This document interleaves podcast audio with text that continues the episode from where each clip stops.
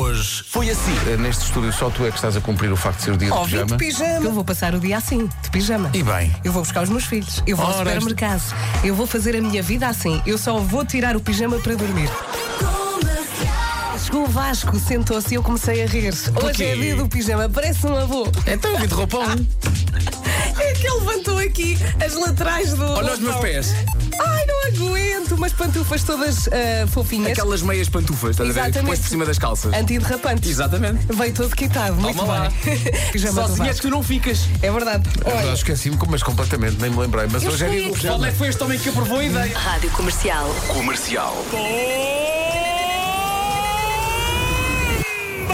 Bom dia, Bom dia. Tenho o gosto e o prazer de estar a falar com quem? é com a Ana Rita. Eu também tenho o gosto e o prazer de estar a falar com. Com a, a, a, a Asdrúbal Antunes. Ana, a primeira bomba da rádio comercial a valer um depósito de combustível. Ana, a pergunta é: hoje é que dia da semana? Eu diria que é segunda-feira. Deixe-nos consultar o oráculo. É isso, é isso. Vou ver aqui no meu Vamos telefone, ao espera aí. Fiesta!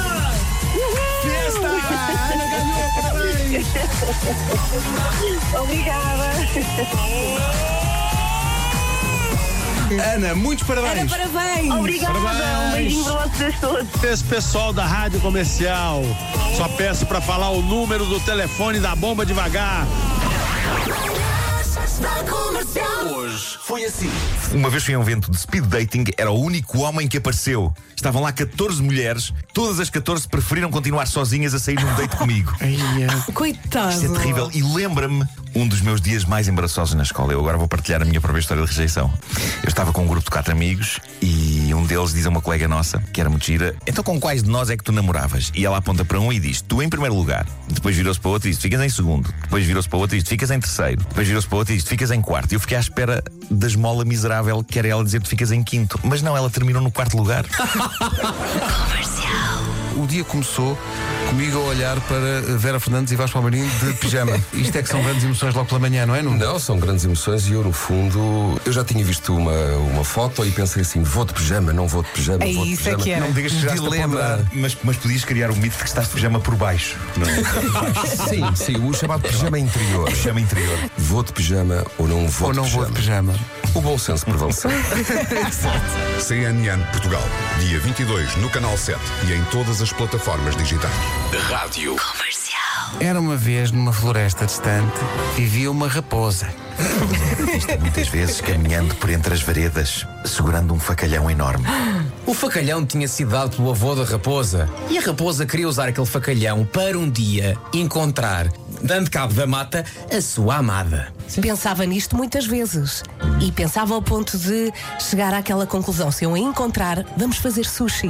É a coisa mais romântica do mundo. A raposa um dia, à catanada, à catanada, à catanada, e um dia, do meio do caminho, não lhe aparece quem ela esperava, mas sim, e atenção a isto, um porco. E diz o porco: Bom, posso não ser uma raposa, mas penso que isto entre nós tem tudo para funcionar. A raposa ouviu o que disse o porco, olhou para o porco, pousou a katana e disse: Porco, tens toda a razão. O que é que me dizes de sermos amigos para sempre? O porco não soube lidar com a emoção, caiu para trás e morreu. E a raposa pensou: sushi não sei, mas umas bifanas já iam. Das 7 às 11, de segunda à sexta, as melhores manhãs da Rádio Portuguesa. É assim que se faz, César Mourão. Sim, houve aqui, exato. Houve aqui ouvintes a reclamar, não sei o quê. Então, mas ah, as histórias para crianças, a, a- a avó que é comida pelo lobo, Sim. não é mais. não é?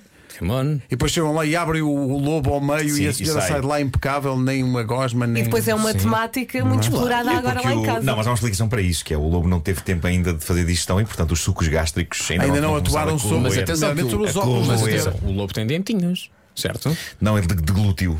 Ah, foi? Foi de uma vez só? Era, uma, Isso era, faz um, mal. era um lobo Pois faz. que. Era um lobo que olhava para as avós como que olha para Darajeios. sim, sim, sim. Ele tomou a avó com água.